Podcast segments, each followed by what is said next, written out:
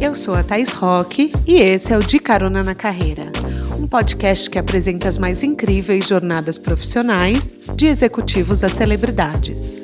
Juntos, nós vamos passear pelos caminhos percorridos por pessoas de sucesso e eu vou te mostrar que o impossível é só uma questão de ponto de vista. Vamos embora?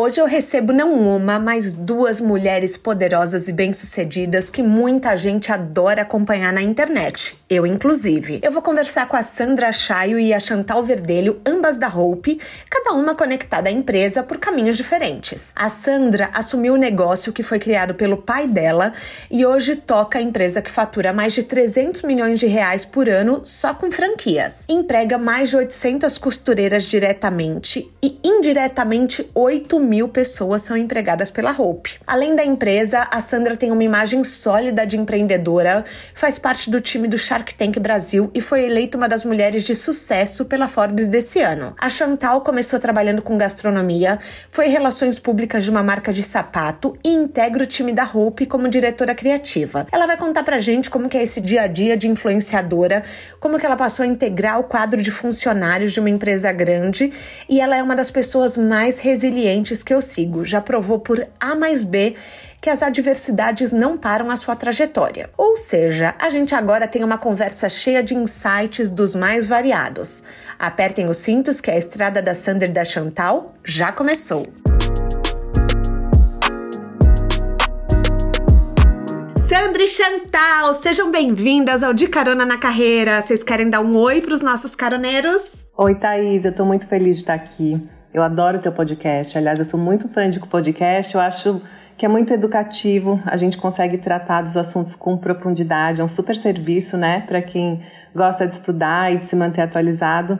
O, as, acho que as mídias sociais, Instagram, TikTok, elas são muito rápidas. Seu e a mesmo. gente se acomodou com superficialidade, né? Então uhum. é muito bom ter canais como o teu. Oi, Thaís. Oi, caroneiros. Acho que maioria das pessoas que escuta aqui, né, estão à procura de alguma inspiração, de alguma coisa que vá motivar no seu dia aí, nos seus negócios, nos seus trabalhos. Então, espero que de alguma forma a gente possa contribuir com os caroneiros. Vocês têm jornadas de carreira bem diferentes, então eu vou intercalar um pouco as histórias, mas eu quis pegar o caminho do branding e da publicidade, que eu acho que as duas têm muito a contribuir, combinado? Combinado. Combinadíssimo. Sandra, queria começar com você. Você assumiu um negócio familiar e transformou a Hope nos últimos anos. Você foi uma das primeiras empresas que fez campanha com famosos, né? Ao invés de modelos. Nunca vamos esquecer do painel enorme da Cicarelli que a Hope colocou. Fiquei chocada. É, eu pesquei. Foi muito legal. É, para quem não lembra, eu vou ver se eu acho uma foto e posto no Instagram. E você sempre acreditou nesse formato de famosos ao invés de modelos. Você sempre quis colocar alguém com. Você teve a sacada de pegar o alto engajamento das celebridades e trazer para Hope. Da onde surgiu essa ideia? É, e numa época onde, assim, quem trabalhava com moda não colocava celebridades. Celebridades estavam na caras, né? Uhum. E as, as Uh, era modelos quem faziam campanhas de, de marketing mesmo. A Hope, ela tem uma história de empreendedorismo e de sucessão, né, muito bem sucedida, de construção de marca para geração de valor. E uma empresa tão longeva, né, são quase 57 anos de história, Caramba. tem que contar uma história de inovação, de resiliência e de respeito profundo aos seus valores. Acho que esse é o grande, a grande fórmula aí do sucesso não é só uma coisa, só a questão do marketing inovador, não é só uh, a questão das campanhas, das influenciadoras, né, de toda essa trajetória, e sim é, um conjunto de fatores com que faça com que a gente tenha uma marca que ela é longeva, né? Ela é uma marca antiga, né? Uma cinquentona, mas ao mesmo tempo parece uma marca jovem, parece uma marca fresh que está super atualizada aí com as tendências de marketing. Né? Mas da onde que veio essa ideia, por exemplo, de falar, vamos usar o engajamento das celebridades para gerar engajamento para Hope, porque foi uma mega sacada. V vamos combinar é, que você foi. percebeu o que o mercado faz hoje, você percebeu, sei lá, quanto que foi? Há 15 anos Foi em atrás? 2006, é, foi 2006, é, foi meio que por acaso, mas eu acredito que nada é por acaso também, né? Também acho foi que um, não. Um, um insight que eu tive, porque a gente tinha uma campanha muito disruptiva aí para lançar para o mercado, porque era um produto muito inovador, né? A calcinha nude, que é aquela calcinha que não tem elásticos nem costuras, que até hoje é um super sucesso aí de vendas, um dos produtos mais vendidos da Hope. E para lançar esse conceito novo, a gente precisava de uma campanha super inovadora. Uhum. E na época, a gente precisava de uma modelo e as modelos, por causa do dólar, estava muito mais vantajoso para elas trabalharem no exterior eh, do que no Brasil. Então, as melhores modelos, né, estavam uhum. fora do país. E aí eu estava procurando modelo aqui, eu não estava conseguindo achar. Foi quando o fotógrafo dessa campanha, que foi o Jairo Goldfluss, ele me sugeriu a Daniela Sicarelli. E como ela era modelo, né, apesar de ser uma celebridade, de estar uhum. na Caras, é, ela tinha terminado o casamento com o Ronaldo, então ela não estava numa fase de muita uh, exposição. Aí eu falei, ah, vou tentar, né? Eu falei, por que não, né? Vamos fazer algo, alguma coisa diferente aí que uh, o mercado não está fazendo. E foi um super estouro, como você falou. Foi a gente mesmo. foi uma campanha muito uh, legal que a gente lançou. A gente tinha painéis de mídia exterior aqui em São Paulo, em algumas outras cidades do país. Uh, e são painéis próprios, é uma mídia que a gente gosta muito, né? Uhum. Infelizmente, São Paulo não tem mais. Não é mais permitido, né? É. É, é, mas é, eu acho que foi bom, né? Porque a poluição visual realmente estava um caos. Então, mas era uma mídia que na época era muito proprietária, não tinham redes sociais na época. Então foi, foi muito legal porque a gente colocou, a gente fez um teaser para essa campanha e a gente colocou a Daniela Scarelli totalmente nua, só coberta na área do quadril por uma tarja preta. Uhum. E as pessoas não sabiam se, se seria uma campanha de carro, de algum produto de beleza, não se sabia do que, que era. As pessoas gerou um burburinho, né, para tentar decifrar do que, que seria aquela mulher linda, nua, nessas empenas, nos painéis aí de mídia exterior. Eram painéis uh, que eram gigantografias, uhum. tinha até painel de 200 metros quadrados, então era Nossa. realmente bem impactante. Uhum. Vocês eram crianças nessa época. É, eu, mas... tinha, mas, mas eu tinha 20 anos, eu já dirigia, porque eu lembro de eu passar ali na Faria Lima, acho que era perto da Mauri. Eu, eu Sim, acho que era ali que tinha o painel. E, e é. eu lembro desse painel de ficar chocada. Então, assim, pra você ver, ó, há 16 anos atrás eu ainda lembro dessa história. Não, foi bem impactante. E aí, depois de duas semanas que a gente revela, tira a tarja preta e revela que ela tá de calcinha e que é a calcinha nude que você esquece que está vestida. E foi um super sucesso, uma campanha que foi bolada uh, pelo Washington Oliveto. Essa questão da escolha da modelo foi uma questão minha mesmo, porque a sugestão dele, na verdade, eram três modelos uhum. uh, que pareceriam nuas, mas uh, a oportunidade de contratar a Daniela Scarelli na época foi uma questão trazida pelo fotógrafo e que acabou dando super certo, porque a gente viu que com a a, a imagem dela, a gente conseguiu potencializar essa campanha, as pessoas ficaram falando por muito mais tempo. Aí o que aconteceu é que a gente teve essa experimentação, né? Uhum. A gente falou, opa, tá bom, saímos da nossa zona de conforto, inovamos, né? Inovar é sair da zona de conforto. A gente testou alguma coisa nova, deu super certo, então vamos replicar esse modelo. E aí as campanhas seguintes, depois veio Juliana Paz, veio uh, Gisele Bündchen, veio grandes personalidades, até a Anitta, né, já fez campanha para Hope. Não, Gisele quero falar, porque assim, Gisele, na, na nossa época, eu que tenho 36 anos, é, ela era a musa da lingerie, vamos combinar? Então, assim, Gisele, hoje é muito criticado o formato do desfile da Victoria's Secret, e eu acho que tem que ser mesmo, hoje não é aceitável, mas na época era um boom. Era. Você, eu já vi entrevistas você contando que era o, o segundo comercial mais caro da rede americana de, de comerciais. É, só perdia pro Super Bowl. Super Bowl, é. né? É, então.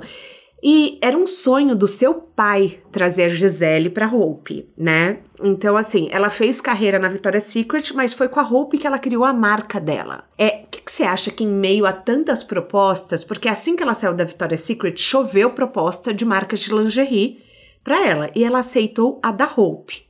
É, e do mundo todo, né? E do Foi mundo uma super todo. sinergia aí. Exatamente. Sim, é, era uma era onde ainda não se falava muito de diversidade e inclusão, uhum. mas a gente sempre trouxe isso na nossa comunicação, porque a própria uh, Cicarelli, né, ela era um, um padrão de modelo que não era o padrão da época de modelos super magras, esquálidas, aquela era a época das modelos andrógenas, não sei se você lembra, uhum. né, que parecia até meio doente assim de tão magras, com olheiras e tal.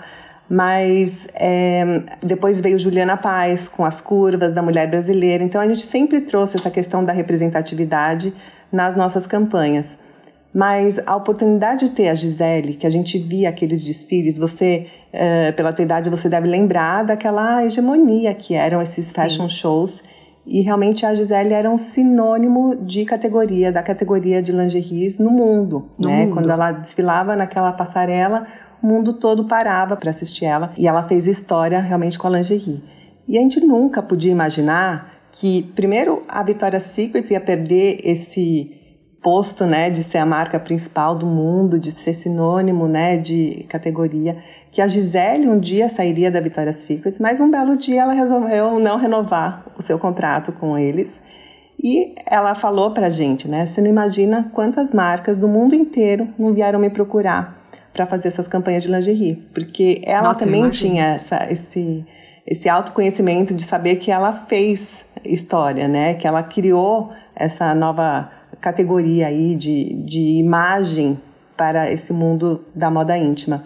E ela decidiu fechar com a gente, eu acho que muito por uma sintonia nos nossos valores, né? A gente tem fábrica própria, isso pesou muito, né? A fábrica Foi própria uma coisa que ela questionou. é um valor importante nosso foi uma das primeiras coisas. Ela tem uma preocupação socioambiental muito grande, né? Que a gente sabe, ela fala sobre isso bastante.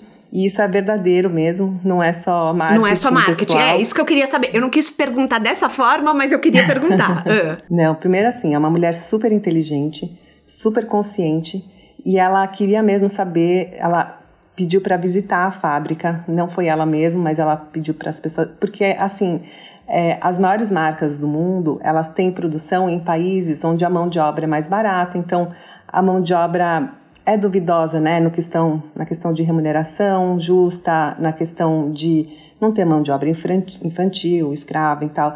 Então, a gente ter fábrica própria, e no Brasil, onde a gente tem muitas leis que protegem né, a população, foi uma super vantagem, mas ela fez questão de conferir de perto. Sim. É, não acredita só no que você fala, sabe? Ela vai lá e confere. Uhum. E, e assim, é, a gente trabalha, nós somos três irmãs à frente da Hope, né? Não sou só eu, tenho duas irmãs que também estão comigo. Então, somos mulheres empreendedoras e ela também é uma self-made woman, né? E também trabalha com as irmãs, é uma pessoa muito família. Ela é muito família, e... né? É verdade, a irmã gêmea muito. dela é empresária dela. É, não, e a outra irmã é advogada dela, a outra irmã é quem cuida das redes sociais dela. Então, todas as irmãs trabalham lá com ela. É, é uma grande empresa familiar, né? A Gisele Bündchen mesmo. E, e eu acho que essa sintonia de valores, né, que fez com que ela escolhesse a gente aí para para fechar, para ser parceira, e foi uma parceria de muitos anos. Foram mais de nove anos direto, e depois ela ainda voltou em 2018. Então a gente continua com o relacionamento, porque é muito mais do que isso, é muito mais do que simplesmente me emprestar a imagem dela para colocar lá nas minhas propagandas, sabe? É uma parceria realmente de, de alma e de, de muita entrega dos dois lados. A gente fez a linha dela, né? A gente fez então, a marca dela. A gente hoje não tem mais a linha dela, sonho. né? Mas você realizou um sonho da Gisele, que era fazer a marca dela, né? Primeira vez que a gente foi fazer o primeiro shoot em 2010, ela chegou para mim e falou assim, sabe? Eu acho que eu fiz, eu tive um papel muito importante na construção do segmento. E o meu sonho é ter a minha marca própria. Aí eu falei, ah, é? Então a gente vai realizar teu sonho. E aí em 2011 a gente lançou, a, além de ser a garota propaganda da Hope, ela, a gente lançou a marca Gisele Bündchen Intimates, que foi um super sucesso, chegou a representar até 20% da venda de algumas lojas da Hope. Caramba! E durou assim por muitos anos, até o momento que ela decidiu dar uma desacelerada na carreira dela. Quando ela aposentou. Mas assim, é. É, porque ela, ela tinha muita entrega de verdade, assim. Não é só uma coleção que nem as collabs de hoje em dia que vai lá a celebridade assina. Não, ela participava, assim, desde a concepção do mood da coleção, ela aprovava as modelagens, ela vestia cada uma das peças, assim como eu faço isso na roupa até hoje. Uhum. Tudo que a gente. E olha, que a gente lança mais de mil produtos por ano. Eu e provo cada um mil? deles. Não só os mil, mas também os que não são aprovados. Então, muito mais do que isso. eu acho que isso, assim, é uma, é uma etapa muito importante, porque tudo que a gente faz, a gente tem o nosso aval lá, uhum, né? É, sim. Eu, à frente do estilo, né, da roupa, eu tenho, assim, é meu nome que está lá. Como é que eu vou Você lançar alguma coisa que eu não acredito? Né? Cada Sim. produto tem uma razão de existir. E ela também tem essa consciência, então ela participava de todas as etapas, e não só disso, como também até do, do pós-venda. Ela gostava de receber os relatórios, ver qual que é a vendedora que mais estava vendendo. Ela fazia campanhas de premiação, onde ela fazia eventos, tirava foto com essas meninas. Imagina a motivação delas para poder é, assim, trabalhar com a marca, né? Outro entusiasmo. Então, não era uma coisa Já gostei que Gisele é realmente... controladora, entendeu? Quer saber de tudo. Então, nossa senhora, tá aí o segredo do sucesso, né? Mas não tô incentivando o controle, gente. Eu acho que a gente tem que aprender a delegar. Mas fica aí um modelo de, de que deu certo, né? Uma parceria que deu certo. Não, deu certo. Ela não, não, não delarga, sabe? Uhum. É, ela ela até delega, a gente tinha alguma autonomia, né? A gente tinha condições boas para trabalhar, para desenvolver a marca no Brasil. A gente era responsável pela produção e pela distribuição, mas toda a imagem, o conceito das campanhas, era tudo ela que criava, que até uma base para o trabalho que a gente está fazendo agora com a Chantal, né? Sim. Lá atrás, com outro formato, mas é, tem algumas similaridades aí com o que a gente está fazendo com a Chantal agora na roupa. Então, e hoje eu vejo um movimento do mercado trazer influenciadores para cargos dentro das marcas. Então, assim, a, você falou da Anitta, a Anitta foi para o Nubank. É, a gente vê alguns movimentos. Da onde surgiu a ideia de trazer a Chantal como diretora criativa? Olha, o marketing passou por muitas fases, né, desde então. Teve a história das collabs, teve o marketing de influência, né, que explodiu no Brasil, principalmente nesse nosso mundo da moda. Mas a ideia da contratação da Chantal para fazer um papel além da influenciadora para a marca partiu da própria Chantal. E era legal ela contar essa história. Claro, não, eu vou perguntar, eu vou perguntar. Conta como que foi, Chan. Então, eu tinha minha marca de beachwear, né? E uhum. só que de todos os processos da marca. E hoje eu tenho minha marca de joia que vai muito bem e está numa crescente maravilhosa precisando cada vez mais da nossa energia na marca. Tenho uma irmã que está à frente da marca, fazendo todo operacional, fazendo, enfim, é, todos os processos. Eu tenho uma marca de vinho que também está indo muito bem. E a marca de beachwear era uma vontade, era uma coisa mais minha, minha vontade de, de exercer a minha criatividade. Eu adoro fazer os produtos, sempre, desde quando eu comecei a trabalhar como influenciadora, o que eu tinha mais demanda de cliente era de beachwear. Eu já cheguei a fazer duas marcas de beachwear diferentes por semana de publicidade. Caramba! E elas, é, e elas aceitavam, porque vendia tanto e elas não. Eu não queria fazer exclusividade, elas vendiam tanto que elas falavam: bom, tudo bem ter outra na mesma semana, vai vender do mesmo jeito. E aí eu pensei: bom, se eu estou vendendo tanto para esse pessoal, por que, que, por que não vender para mim? Só que a gente abriu na época da pandemia, que foi muito difícil, ninguém estava comprando biquíni para ficar em casa, né? Uhum foi exatamente na, numa fase que a gente apostou muito em estoque, porque as primeiras coleções a gente vendia tudo em horas. Então a gente falou, bom, para a próxima coleção, vamos comprar muito, vai continuar vendendo assim e bum, chegou a pandemia e começou a ficar super difícil, é, inclusive, principalmente na questão de tempo, porque eu fazia tudo da loja, assim, da, da marca, né? E aí a gente decidiu que iria fechar a marca, é, só que eu, eu não queria deixar essa parte criativa de lado, que é a parte que eu mais gostava, de desenvolvimento de produto, de, de estratégia de marketing e etc. E aí eu pensei, bom, eu posso fazer isso, eu não preciso comandar uma marca inteira sozinha, todas as partes, todos os processos, todo o operacional e etc. Eu posso deixar só a parte do criativo, eu tenho tempo, condições para isso, é só eu procurar uma marca já existente. E aí, uhum. logo de cara, é, na cabeça, até porque eu também sentia muita falta do corporativo grande. A minha marca de joias vai super bem, está crescendo muito, mas ela ainda é uma marca familiar, pequena. Quem trabalha lá é a fábrica da minha tia, é minha mãe, fazendo as joias, a minha irmã à frente do operacional. Eu queria, eu sentia muita falta do corporativo, dos meus anos de chutes aí. E eu queria muito também trabalhar com alguém que me inspirasse. porque eu acho que às vezes a gente chega até num lugar que os trabalhos estão indo muito bem, que os negócios estão indo muito bem, mas que a gente acomoda nessa sensação. E eu queria claro. algo que instigasse, sabe, de novo, sentisse essa empolgação de novo. E aí é, eu nem procurei outra pessoa, eu não fiz leilão, eu fui direto na Sandra e mandei um direct no Instagram para ela. Amo essas histórias. Ah, e aí? ah, eu não marquei uma reunião, não montei um business plan, eu não nada. Eu simplesmente mandei um direct e falei: "Oi, Sandra, tudo bom? Então, uma ideia meio maluca aqui, acho que eu falei exatamente assim. E eu pensei em ser diretora criativa da Roupa Resort, cuidar do marketing, do estilo, de estratégia de marca e etc, etc. O que, que você acha? E na hora ela respondeu assim: Olha, eu vou pensar, mas eu acho que a nossa empresa ainda não está nesse pá, a gente não quer, ainda não pensamos. Mais ou menos assim, tipo, não. Aí passou umas duas semanas, ela me mandou, fiquei com o que você falou na cabeça, vamos marcar uma reunião? E aí a gente marcou a reunião e começou esse namoro todo, que deu muito certo agora. Então eu fui atrás mesmo, eu tava até falando pro meu marido ontem. Eu não tenho medo do não. Muita gente tem medo de levar não, né? Sim. Não. Uhum. Eu levei um não. A gente tem, às vezes, até uma coisa do ego, né? Que impede um pouco a gente de tentar uma coisa com medo do não. Só que o não é só um não, pronto, passou. Se, se, tivesse sido não, você só ia ter tentado, né? Você ia ter tentado, você ia ter tirado da sua cabeça uma vontade que você tinha, né? Exato. E assim, se a Sandra tivesse me dado não, eu teria procurado outra marca, provavelmente. Uhum. E se todas as que eu tivesse contato tivessem dado não, tudo bem. Então eu pensaria, não era para ser, não é para eu seguir esse caminho, deixa eu continuar fazendo o que eu tô fazendo aqui que tá dando certo. Mas olha, desculpa interromper, mas ó, isso Interrompe é cabeça de empreendedor. Super.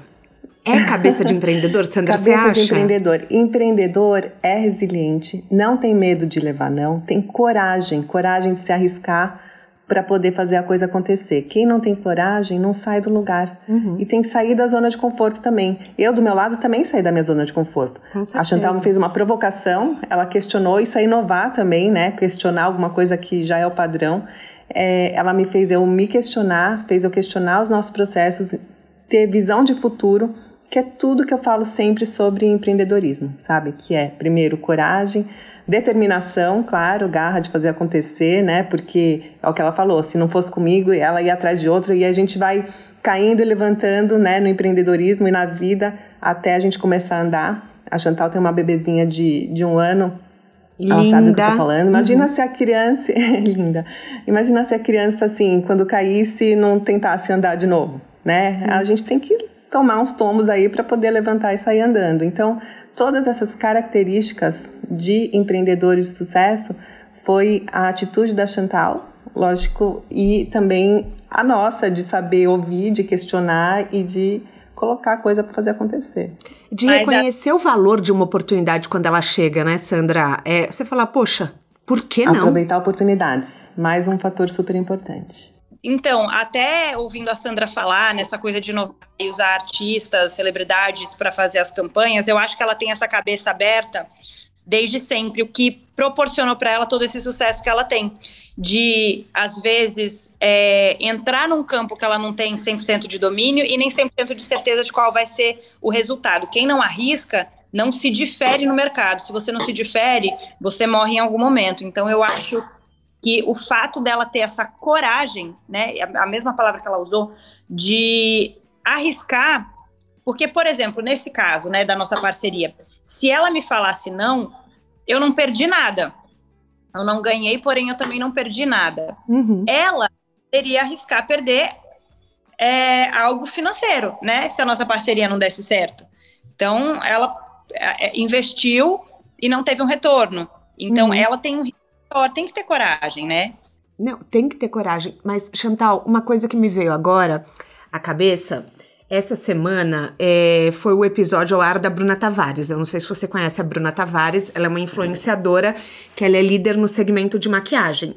E a Bruna contou que ela falou que ela prefere buscar as marcas e oferecer parcerias do que quando a marca chega para ela, porque ela falou que ela busca as marcas que ela gosta. Como que é para você? Por exemplo, você também tem essa iniciativa ou foi a primeira vez que você tomou coragem de abordar uma marca?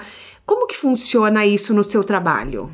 Eu, eu abordei a marca porque era um projeto diferente, né? Dentro do meu trabalho graças a Deus, é, eu desde o começo sempre tive muita demanda de trabalho. Então a gente teve a oportunidade de escolher com quem que a gente ia trabalhar. E coincidentemente, até hoje, eu trabalhei com todas as marcas que eu sonhava em trabalhar. Que eu falava, meu Deus, imagina um dia eu trabalhando com a Dove. É, a Dove, por exemplo, é um exemplo porque eles sempre trabalharam com a diversidade, né? De, de corpos, de mulheres, etc. Uhum. Sempre muito isso. Então era uma marca que eu, eu sempre sonhei em trabalhar, porque eu achava a filosofia legal. Aí, pum, aparecia lá, trabalhava.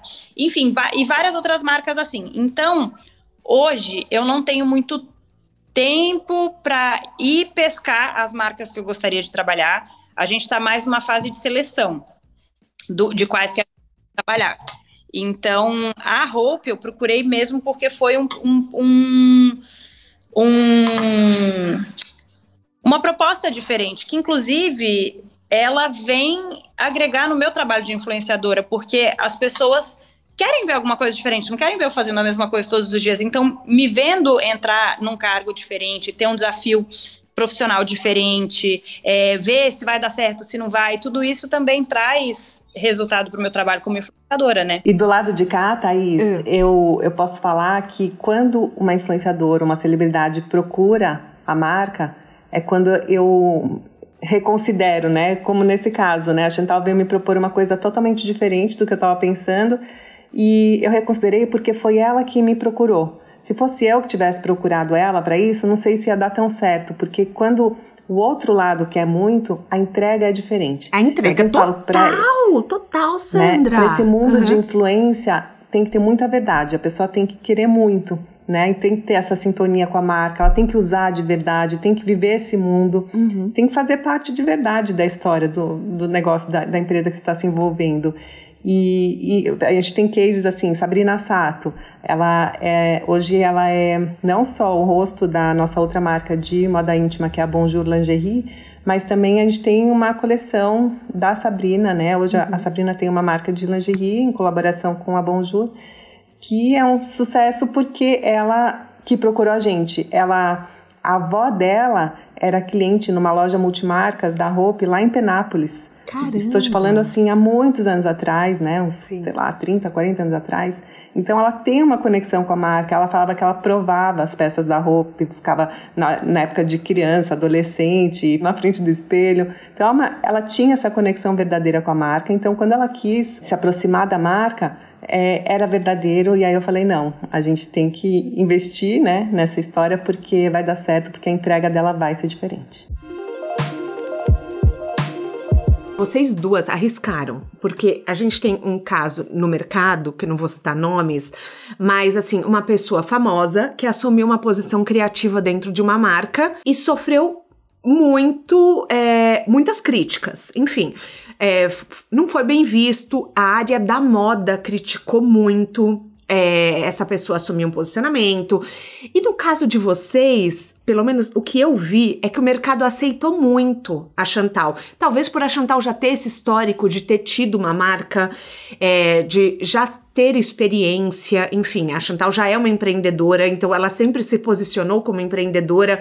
Mas rolou um medo de vocês é, de ter um, um, uma crítica do mercado quando vocês fizeram um anúncio? Teve essa conversa entre vocês duas? Talvez essas críticas tenham acontecido porque são pessoas que, apesar de muito famosas, elas não são. É, são mais discretas em relação à sua vida, não expõem tanto o seu dia a dia. Então, as uhum. pessoas não viam efetivamente um trabalho acontecendo ali. Então, Sim. elas podem é, ter tido uma impressão de que era uma, apenas uma estratégia de marketing. Não sei se foi ou não, mas assim, elas não, elas não viam um trabalho efetivamente aí. Então, eu acho que daí vem essa questão da crítica. Faz né? sentido. Uhum. Porque as pessoas chegam como marketing assim, pô, essa marca aí tá querendo me enganar, que ela vai fazer alguma coisa lá, entende? Então, talvez se fossem pessoas que mostrem mais a sua vida, que mostrem o seu dia a dia e que as pessoas, os, os telespectadores, os clientes, iriam enxergar o trabalho que tem ali por trás, não, não, não iria ter tanta crítica assim. como eu mostro muito que eu tô lá no escritório toda semana, o que, que a gente está fazendo, que a gente apresentou a coleção, que eu tô lá fazendo coleção, que eu tô lá em reunião de marketing, que eu tô lá no shooting, que eu... aí as pessoas estão vendo que de fato tem um trabalho sendo feito. Então eu acho que talvez é... a gente tem que tomar muito cuidado com o marketing que a gente faz e pensar realmente em todos os cenários, é, tanto positivos quanto negativos. É claro que eu e Sandra a gente falou disso antes da, da de lançar a nossa parceria, né? É, mas eu tinha essa tranquilidade de que as pessoas iriam me ver trabalhando uhum. e que elas iriam enxergar que realmente eu estava lá para entregar resultado, para entregar trabalho e não para pousar, né? Uhum. Então eu acho que quando a gente vai fazer uma ação de marketing, a gente tem que pensar muito nisso, porque pode, o tiro pode sair pela culatra no sentido de acharem assim, estão me enganando, estão querendo me enganar, uhum. né? Colocar o nome só para comprar, porque as pessoas são espertas, né?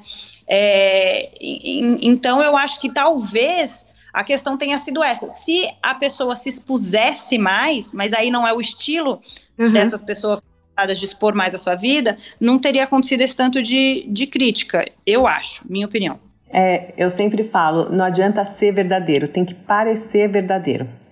É, marketing é sobre isso. Marketing é sobre isso, perfeito. Tem um movimento hoje, eu não sei se vocês já ouviram falar, de funcionários serem também influenciadores. A PepsiCo, é, ela inclusive cria peças de marketing exclusiva para os funcionários. Então, os funcionários hoje, todo mundo tem uma rede social, o funcionário também às vezes deseja influenciar seus seguidores. A Hope já fez algum movimento assim? Vocês já tinham, vocês já pensaram? Ó, a gente sempre fala que assim, nossos maiores influenciadores são os nossos vendedores, as vendedoras, né, uhum. das lojas, na verdade, elas influenciam as vendas, né, e influenciam o entorno delas. O meu maior influenciador não tinha Instagram, foi meu pai. ele tinha uma influência não só na família, nos negócios, mas assim na sociedade como um todo.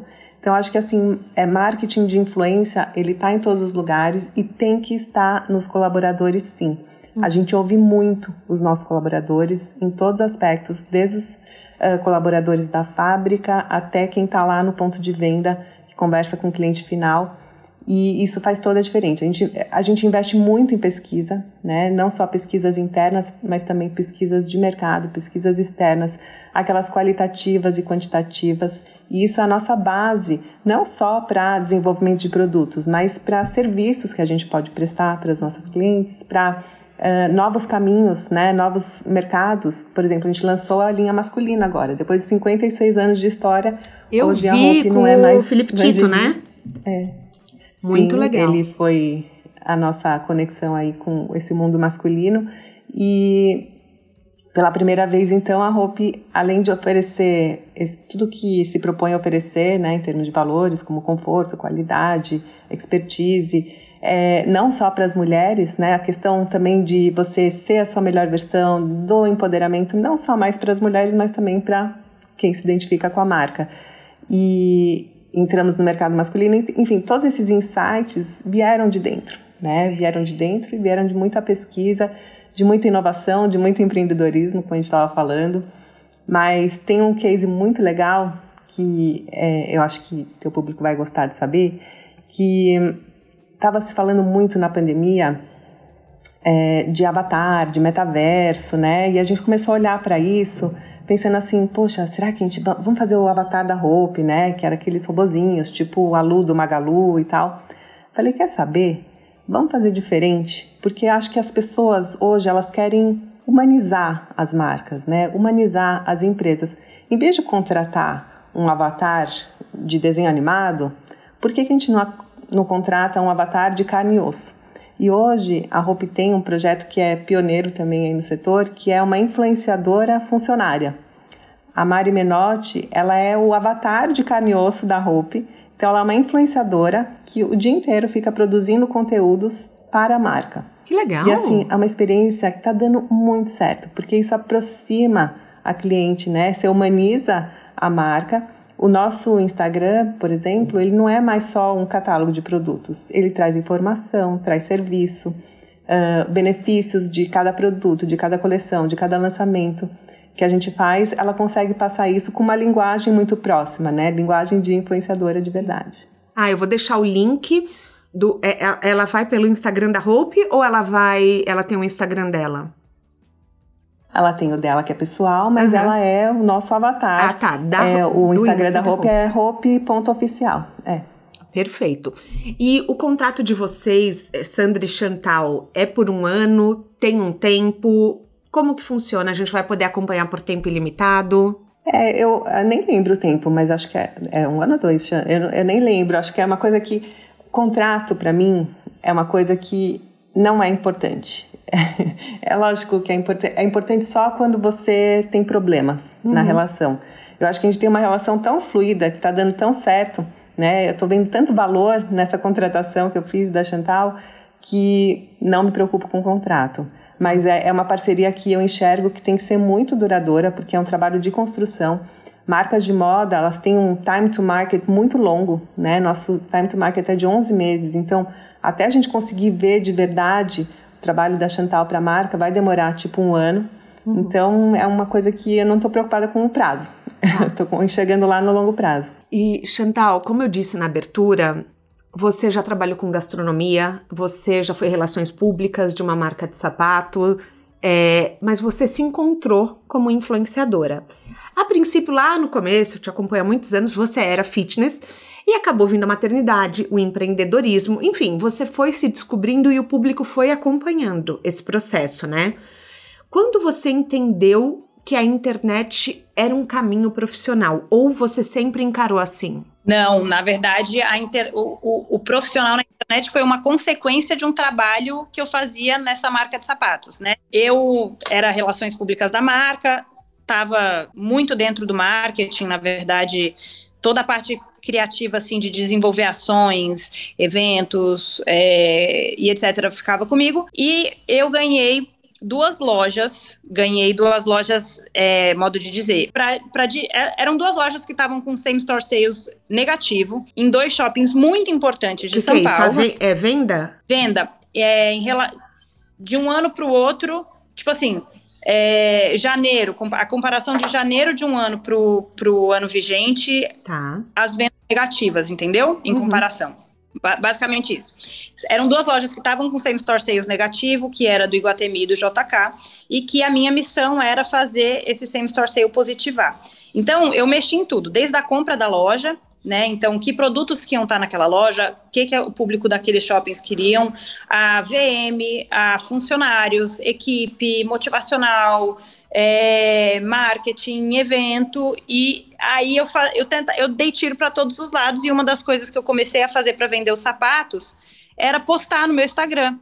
Então eu pegava, ia vestida com uma roupa que combinasse com vários sapatos da loja, eu não podia nem pegar os sapatos para mim, levar para minha casa, levar para um evento, para tirar uma foto no evento e tal. Então eu fazia tudo dentro da loja e mostrava esses sapatos é, com para onde que você poderia ir com eles, com que look você poderia usar, enfim. E aí eu comecei a perceber que as pessoas ligavam na loja na mesma hora, na loja que eu falava que eu estava, e pediam esses sapatos. Não tinha tanto essa venda online igual hoje, né? Ainda não era tão forte, uhum. mas existia esse negócio de ligar lá. Eu falava, nossa. E aí. Caramba, já deu resultado, eu... né? Alguém já viu. Uhum. E comecei a ganhar seguidor nisso. Mas eu acho que eu comecei a ganhar seguidor porque eu comecei a perceber, bom, ninguém vai me acompanhar aqui no Instagram se eu ficar só mostrando sapato, sapato, sapato. Então eu tenho que fazer algum conteúdo que prenda a pessoa aqui para dar ela comprar o sapato. E comecei a falar da vida. E aí comecei a ganhar seguidor, seguidor, seguidor, até que as marcas começaram, algumas marcas começaram a me procurar. A primeira marca foi de biquíni. E falou: Ah, e se eu te mandar um biquíni, você faz uma foto aí na sua piscina no final de semana? Eu falei, faço. Tá uhum. bom. Aí fiz a foto do biquíni, a mulher me liga e fala: Meu Deus, vendeu tudo. Posso te mandar dois? E aí você faz foto dos dois? Eu falei: Não, peraí. Se você vendeu tudo, deixa eu fazer as contas aqui. Quanto custa o biquíni? Quantos biquíni você tinha? Você tá ganhando muito dinheiro, eu tô ganhando só um biquíni. Sim. Então vamos isso melhor. Perfeito você a... falar isso. A princípio você aceitou gratuito e depois você botou o seu valor. Ótima dica. E na época eu nem sabia, porque na época esse trabalho ainda não era muito formal e nem se considerava muito trabalho, né? Então, é, acabou que eu não sabia nem como cobrar direito e era, era, ainda estava naquele início de, de profissão, né? E aí cobrei, comecei a cobrar, até que veio uma proposta de uma bebida alcoólica que precisava, é, enfim, tinha um contrato mais mais delicado, porque vem aí um, um senso de responsabilidade por fazer publicidade de bebida alcoólica, e a Rede Globo me chamou para divulgar uma novela que ia lançar. Eu, eu, eu fui convidada para ir na pré-estreia. Eu falei, gente, o maior canal de televisão do país está me chamando para divulgar uma coisa deles. Uhum. Peraí, tem alguma coisa acontecendo aqui. E, foi, e, foi, e, essas duas coisas aconteceram simultaneamente. Foi aí que eu falei, opa, eu acho que tá, eu tô começando a trabalhar com isso mesmo. E quando eu fiz as contas, eu estava ganhando mais fazendo propaganda nos finais de semana, porque dia de semana eu estava na empresa, eu não podia fazer isso, né? Estava uhum. ganhando mais do que o salário trabalhando só os finais de semana com rede social. E aí foi quando eu decidi sair, que foi uma decisão muito difícil, inclusive, eu porque imagino. eu amava. E, e lá era algo seguro. Na época, os meus pais me aconselharam e falaram assim: não faça isso, minha filha. Não faça isso, você vai se arrepender. Você está deixando um porto seguro para algo completamente às cegas. Você não tem nenhum contrato longo, nada que te dê um sustento. E eu não tinha quem me sustentasse, não tinha.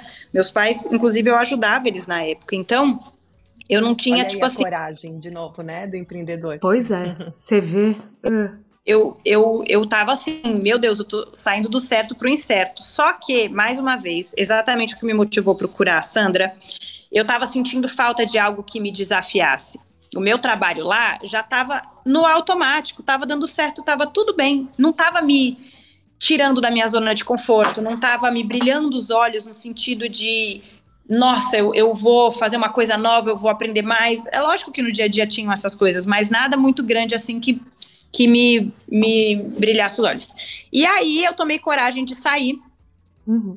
para trabalhar com é, Instagram e realmente eu não tinha nenhum contrato assim longo, eu não tinha nenhum contrato, eram todos os trabalhos pontuais. Ah, e hoje você faz uma propaganda? Faz, quanto custa? X, tá bom, tô depositando. Era Mas mais você aprendeu assim. a precificar com o tempo ou você foi perguntando para as pessoas? Eu aprendi a precificar. Aí eu chamei uma pessoa que era minha amiga na época para me vender, porque é muito chato você falar o seu preço, né? Uhum. É muito delicado. Meu trabalho vale tal. Eu até faço isso, consigo fazer, mas eu acho que fica meio delicado você se negociar.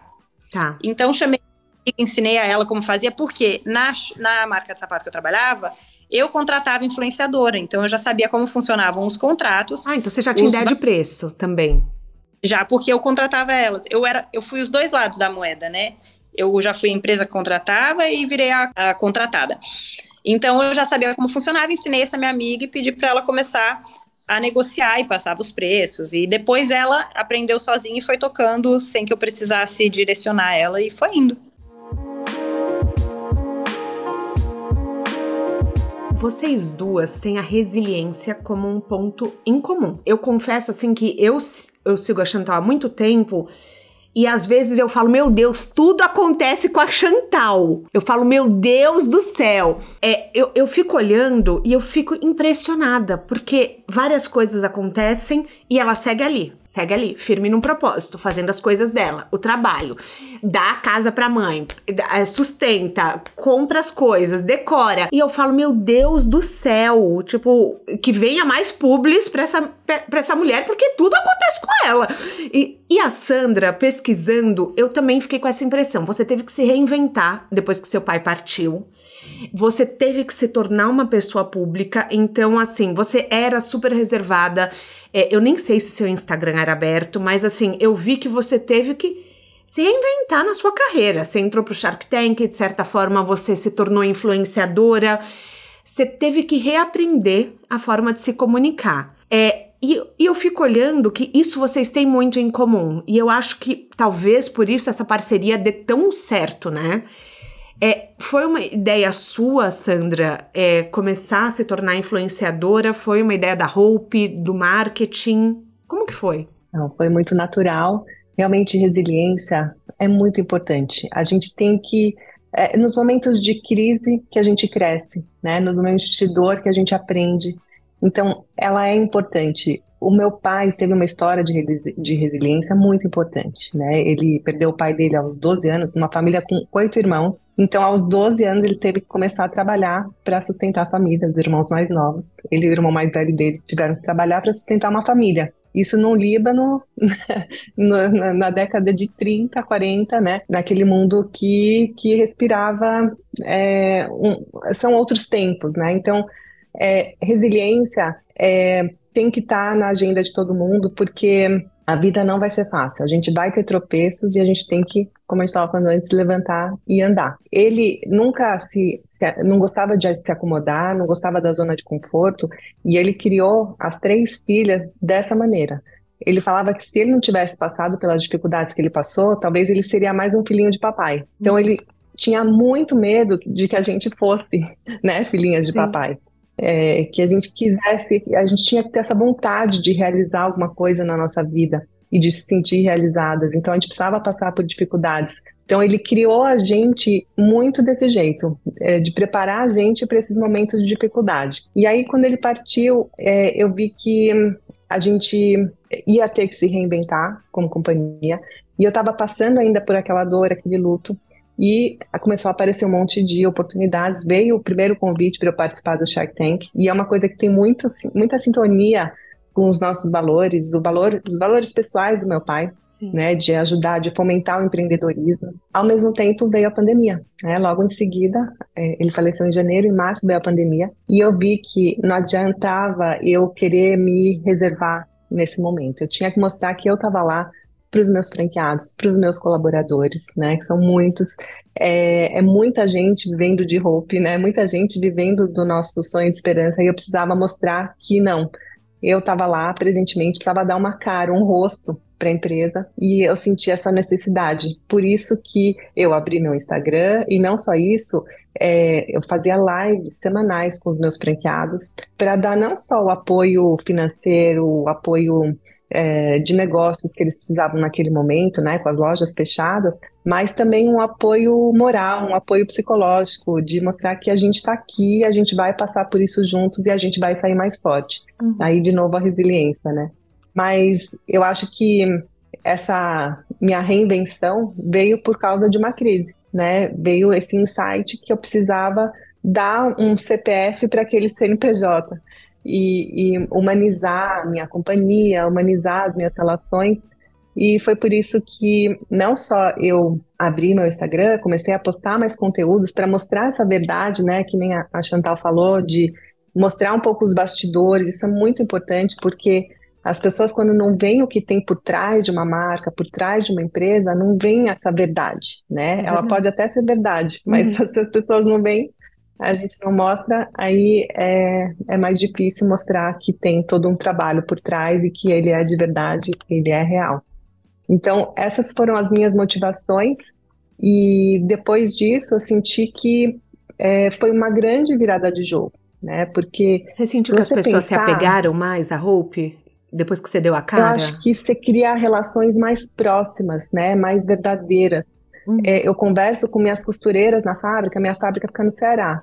Ontem elas me mostraram uma decoração que fizeram lá para a Copa, no refeitório e na área da costura da Roupa Resort, inclusive, Xan, vou te mandar. Mas, assim, é uma, é uma mulher, a Lúcia, eu não conhecia ela, ela agora ela é minha amiga de Instagram, a gente vai trocando direct, eu tenho uma relação mais próxima Sim. com uma costureira da minha empresa que fica lá em outro estado tem vendedoras de loja do Brasil inteiro também que eu me comunico. É, eu consigo ter uma comunicação mais próxima e, uma, e um relacionamento com essas pessoas que, se eu não tivesse essa abertura, eu não teria.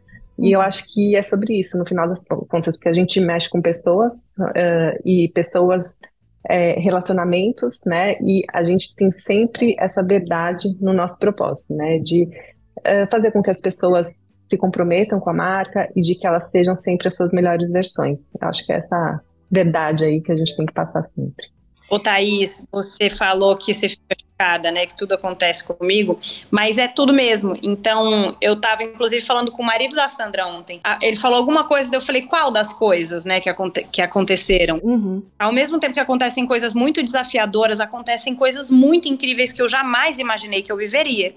Isso dá uma balancinha, sabe? De repente eu prefiro mesmo uma vida assim com coisas muito desafiadoras, mas coisas muito mágicas, incríveis acontecendo, do que uma vida mais linear, assim. Então tá tudo bem, tá? Não, eu sei. É, na verdade, assim, foi uma maneira de te elogiar, tá? Não sei se, se, se pareceu Sim. isso. Mas assim, é porque eu fico chocada com a sua força. Às vezes eu olho e falo, gente, acho que eu fecharia o Instagram depois dessa. Sabe quando você, fica analisando e você fala, não, e você segue lá. Eu sou muito fã da Kim Kardashian. E aí eu falo, gente, na sextape eu já teria fechado o Instagram e nunca mais dado as caras. E ela segue lá. E ela continua.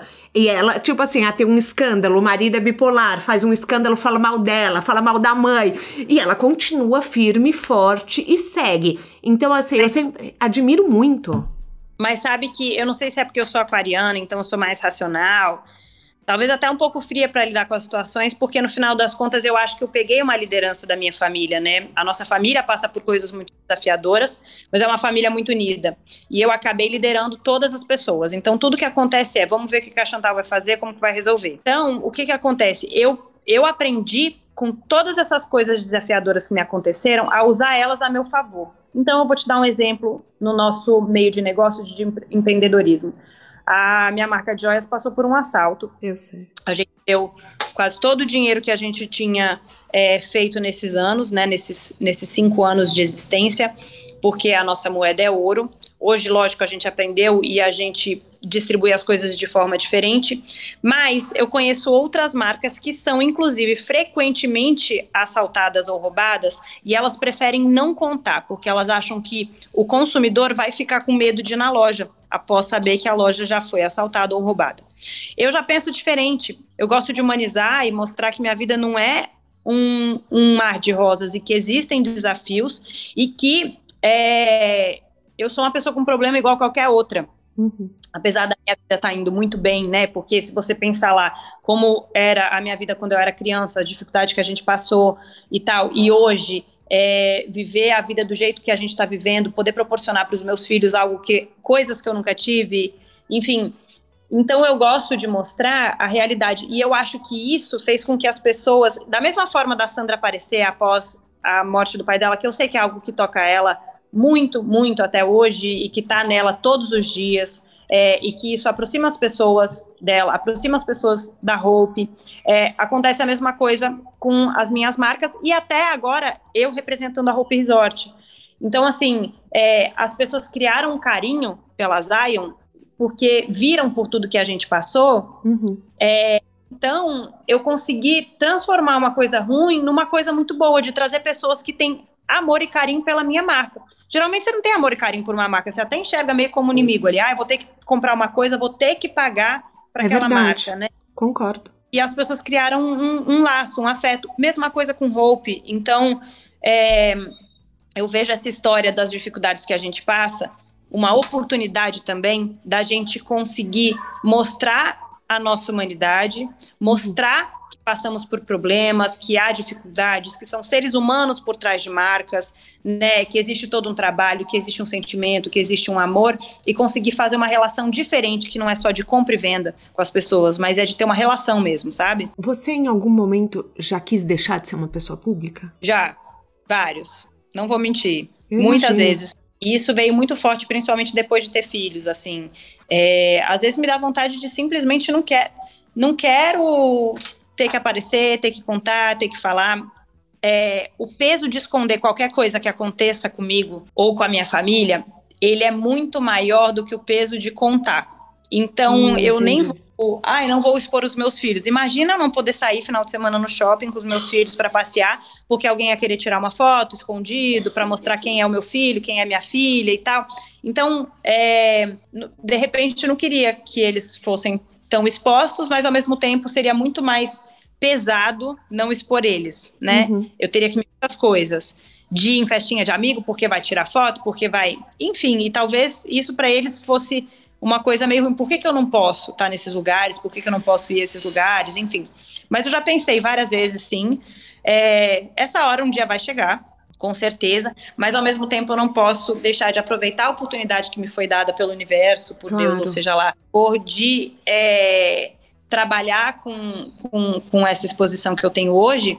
E eu não penso só em trabalhar na forma. Eu acho que tudo que acontece tem um propósito. Uhum. E eu tenho, nesses anos de exposição de internet de influenciadora, eu já ajudei várias pessoas de várias formas.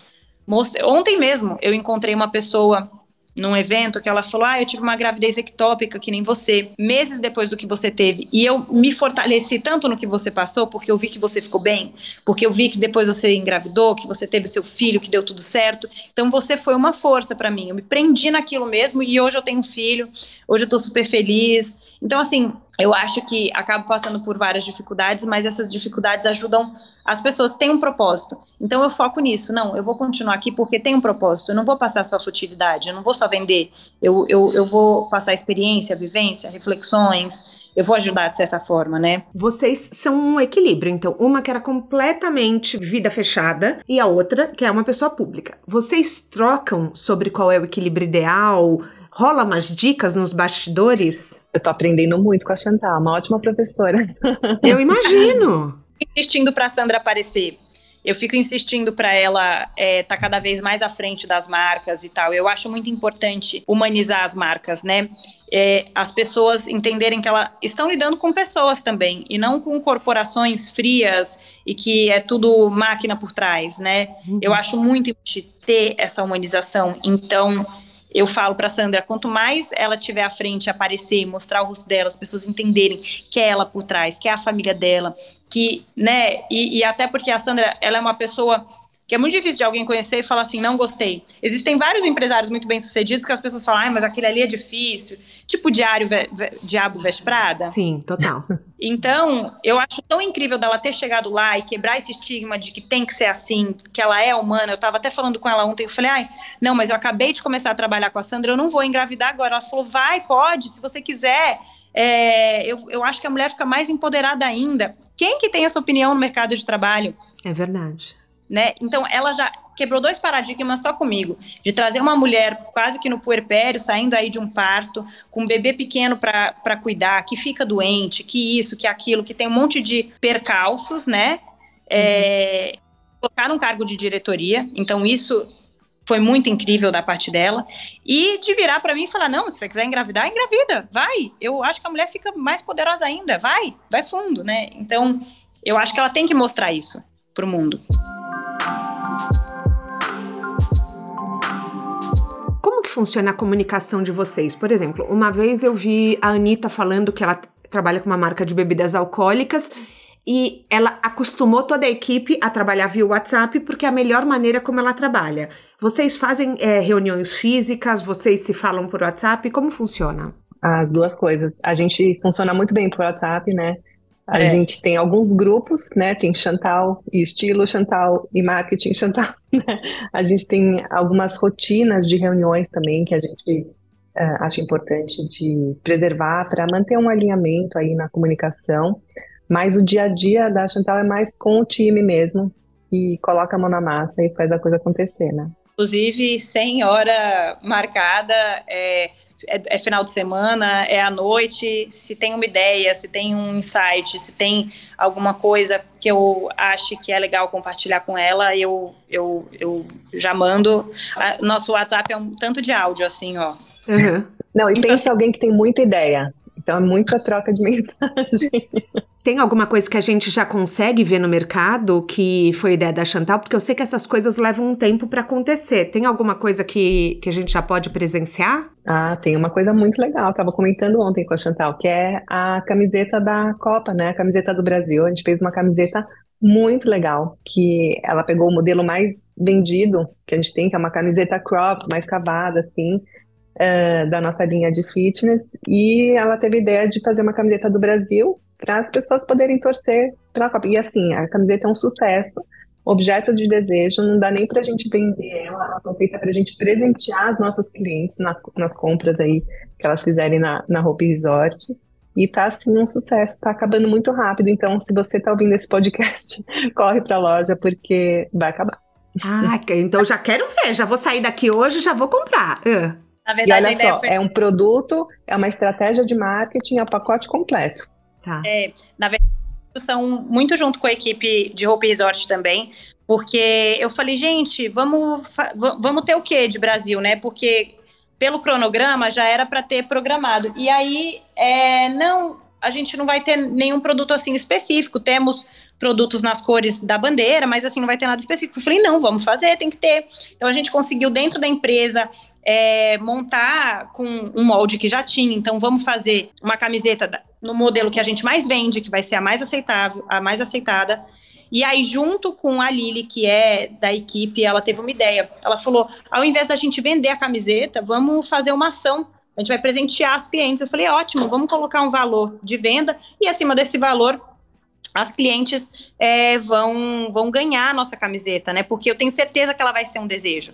Ela é muito então, linda. Até nessas gente... estratégias você participa? Sim, as ah. pessoas têm de entender, né, que eu de fato estou dentro da, da Hope Resort mesmo. Mas aí a gente construiu essa ação porque são camisetas limitadas, não, não tem muitas, então seria injusto, de repente, a gente colocar para vender e uma pessoa que não é cliente de Hope é, ir lá só para comprar camiseta. A gente queria prestigiar as nossas clientes, né?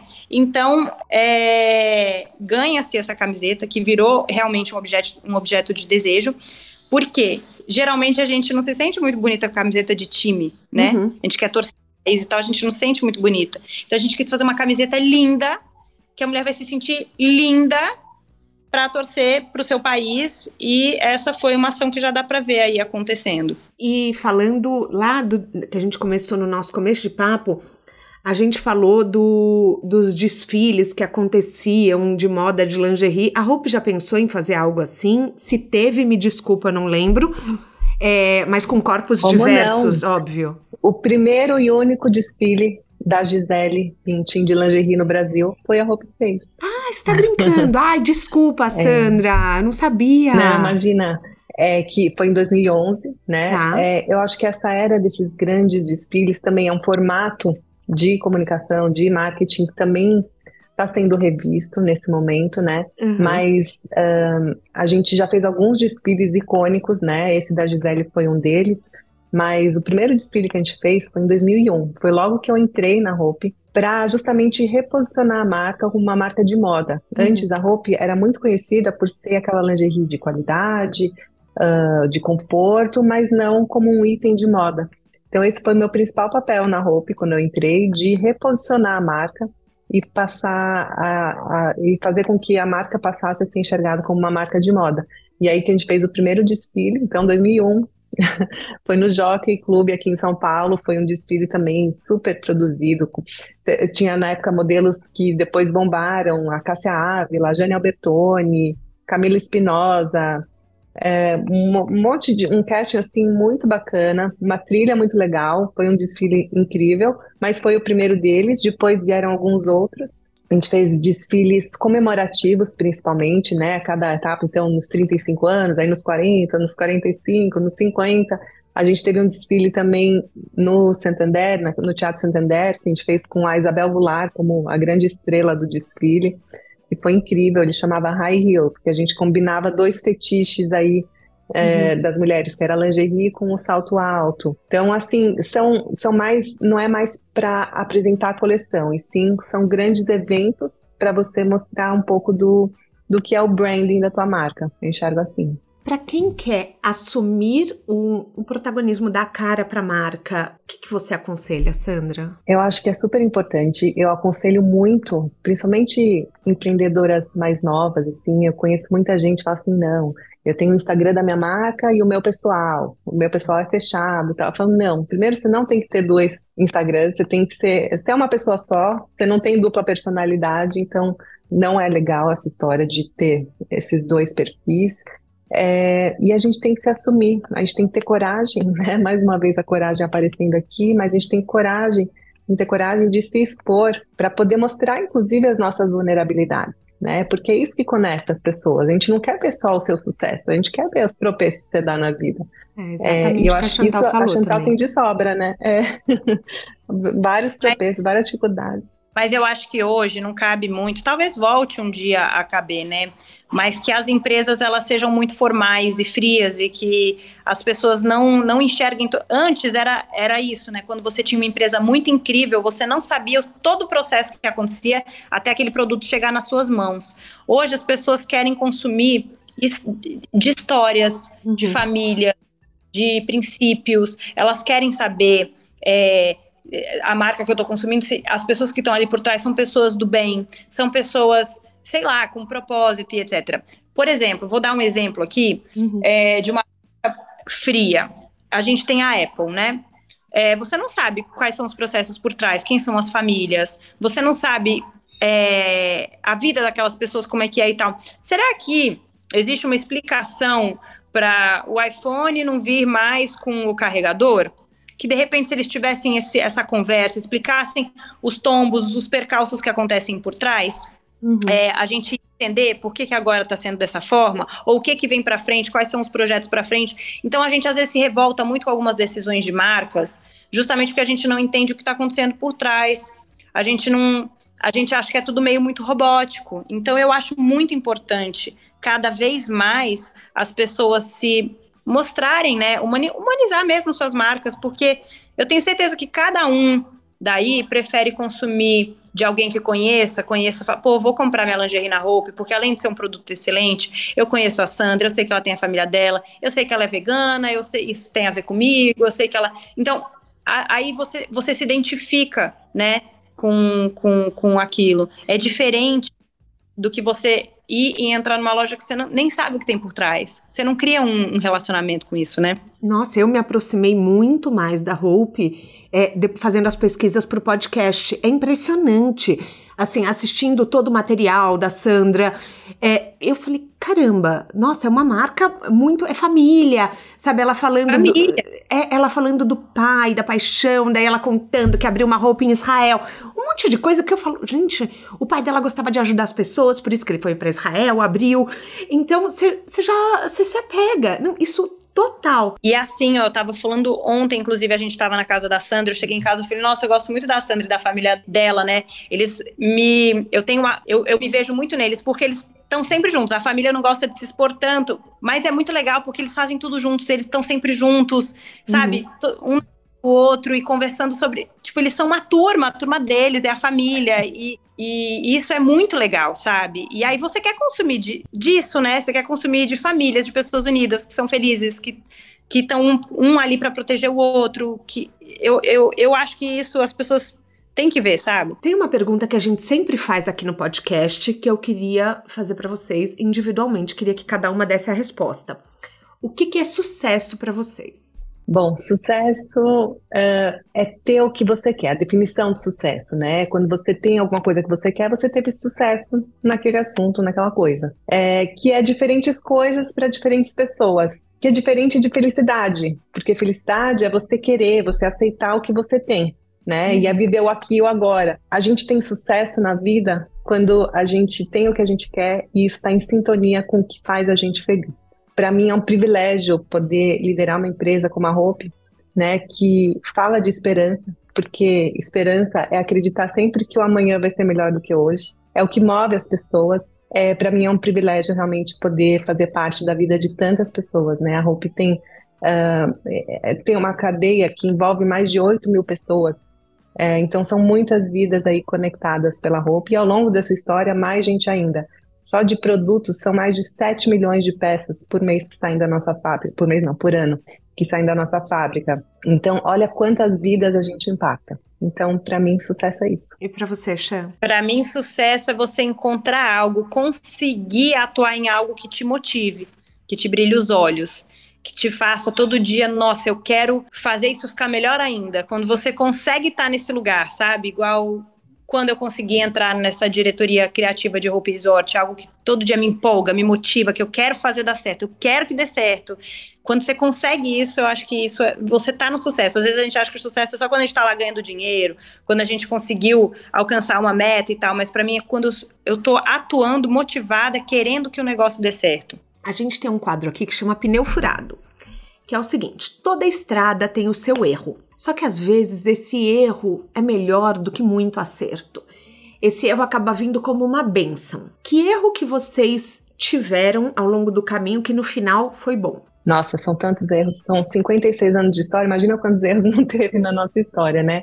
Mas um que tem a ver até com a Chantal, é, antes da Hope Resort nascer, a gente criou uma outra marca, nessa nossa vontade de sair da moda íntima, né, de mostrar a moda uh, exterior para o mundo, a gente já tinha essa ideia de lançar uma marca de moda praia e fitness, porque tem a ver com o que a gente faz, aquela roupa muito próxima do corpo, envolve uma expertise que a gente tem, que é a verdadeira nossa. E a gente lançou uma marca uh, com uma, um, um, nome registrado que a gente tinha há muitos anos, que chamava Nu, né? E aí a gente lançou a marca com um conceito super bacana de produto, de branding mesmo. A gente contratou um estilista super renomado para liderar a parte criativa aí da, da coleção. E a loja, assim, a gente lançou uma loja piloto, uma loja modelo, né, para depois uh, ser replicada. E a coisa não acontecia. Aí a gente parou, a gente reestudou todo o, o conceito do que a gente tinha feito e a gente viu que a gente fez tudo errado a gente tinha que descer um nível no degrau do produto, tinha que ser um produto menos fashion, mais acessível, e a gente tinha que usar o nosso nome Hope de algum jeito, né? Foi daí que a gente fez essa transformação e a Hope Resort, que era no, virou a Hope Resort que é hoje. E você, Chantal? Eu tenho, acho que, dois cases de fracassos na minha carreira. É, o primeiro foi tentar. Eu, eu acho que a, quando a gente tem essa oportunidade da divulgação, já é meio caminho andado para você abrir uma marca. Você uhum. conseguir fazer um bom produto, é, difícil, mas dá. Agora, não adianta nada você ter um bom produto e não, não conseguir divulgar, levar ele para as pessoas, né? E a gente já tem meio caminho andado a partir do momento que eu consigo divulgar os meus produtos para as pessoas. Então, eu acho que eu emocionei um pouco com essa questão de conseguir chegar nas pessoas e de abrir muitas marcas sem conseguir estar tá presente no dia a dia.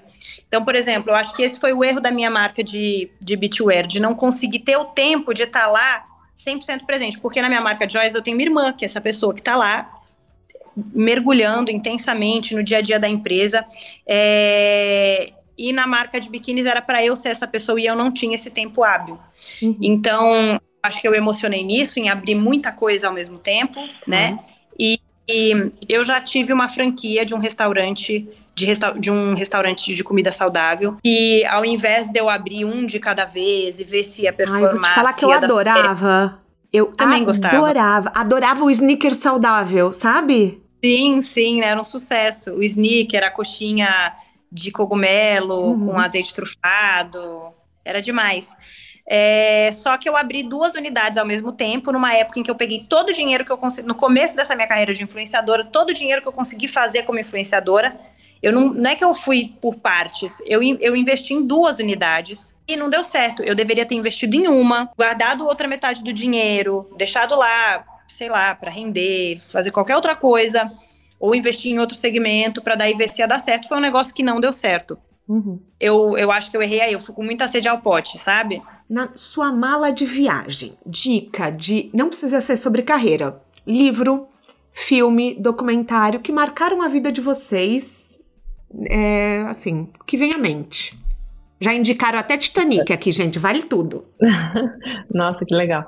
Não, eu acho que a gente tem que. Eu busco sempre essa educação continuada, né? Eu assisto muito podcast, videocast, muitas TED Talks, muito, uh, muito conteúdo online, mas eu queria, já que a gente está num veículo online aqui, eu queria uh, falar sobre um livro que eu acho que todo mundo deveria ler. Eu li recenti, reli recentemente uh, esse livro e eu acho que ele é um guia para a vida, que é o Como Fazer Amigos e Influenciar Pessoas do Dale Carnegie. Ele, é, o título dele parece meio estranho, assim, meio piegas até, mas é um livro muito interessante sobre sabedoria de vida mesmo. Acho que todo mundo deveria ler. Legal, nunca li. Vou, vou botar na minha lista. É um clássico. Vai adorar.